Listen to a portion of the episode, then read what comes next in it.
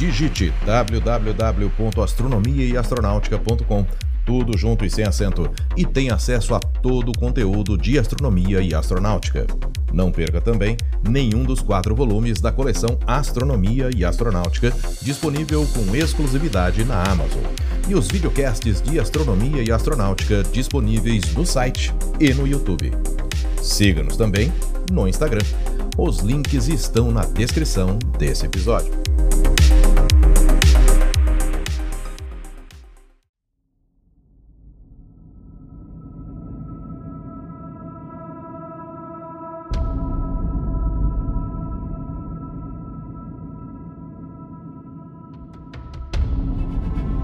No episódio anterior, conhecemos a tripulação da STS-107 e descobrimos que houve pelo menos oito oportunidades para se evitar o acidente.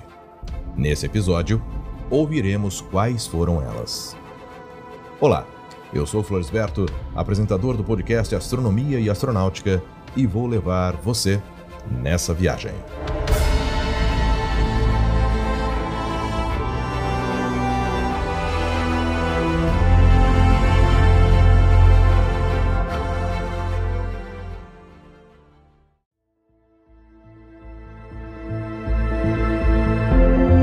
Segundo o relatório oficial da Comissão de Inquérito do Acidente do Columbia, foram oito oportunidades que, de alguma forma, passaram à frente dos olhos de diversos responsáveis pela gestão da missão STS-107, podendo eventualmente originar um desfecho diferente, caso alguma ação tivesse sido tomada.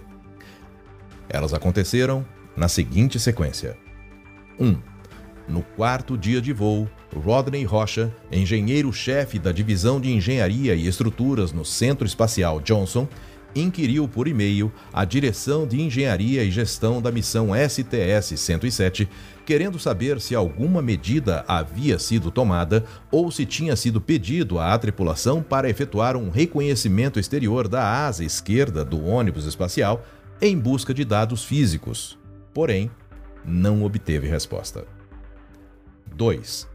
No sexto dia de voo, a NASA e a Agência Espacial de Informação Geoespacial discutiram a possibilidade de obtenção de imagens de alta resolução do ônibus espacial. No entanto, nenhuma ação foi tomada. 3. Também no sexto dia de voo, o controle de voo da missão falhou ao não pedir aos astronautas David Brown e Willie McCool para descarregarem as imagens que ambos haviam registrado, mostrando a separação do tanque externo de combustível com uma camcorder e uma máquina fotográfica equipada com uma objetiva de 400 mm. 4.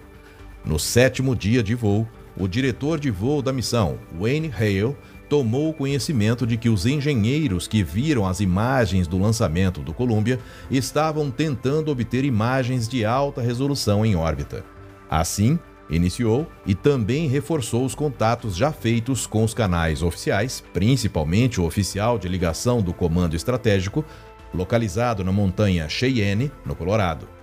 Ele foi bloqueado e desautorizado quando a Força Aérea já desenvolvia esforços para a obtenção das imagens pela presidente da equipe de gestão, Linda Ham. 5. Também no sétimo dia da missão, Mike Cart, gestor do programa espacial na divisão de segurança e garantia da missão na sede da NASA, discutiu um eventual pedido de imagens com Brian O'Connor, administrador associado para a segurança e garantia da missão. No entanto, nenhuma medida foi tomada. 6 o mesmo Mike Cart discutiu ainda no sétimo dia com Mark Herminger, responsável pela segurança da missão no Centro Espacial Lyndon Johnson, porém, nenhuma medida foi tomada. 7. No oitavo dia da missão, Bárbara Conte, Rodney Rocha e Leroy Ken trocaram impressões via e-mail e telefone em diversos momentos sobre a necessidade de imagens externas para verificar as dimensões do impacto na asa esquerda do ônibus espacial. O diretor de voo, Phil Angeloff, nega a solicitação. 8. No 14º dia de voo, Mike Card discutiu com William Brady, administrador associado, um pedido de imagens externas. Obtém como resposta que pode avançar no assunto, porém informalmente, para não interferir com as decisões contrárias já tomadas. Mais uma vez, nada foi feito. A essa altura, o voo já estava perto de atingir o seu final. Infelizmente, não foram detectados indícios por parte da tripulação de que a nave tinha problemas. A gestão da missão falhou ao ignorar os sinais e avisos de que a nave estava com problemas sérios e não adotou as medidas necessárias para corrigi-los. No próximo episódio, vamos acompanhar como foi o retorno da nave até o fatídico acidente que vitimou os astronautas.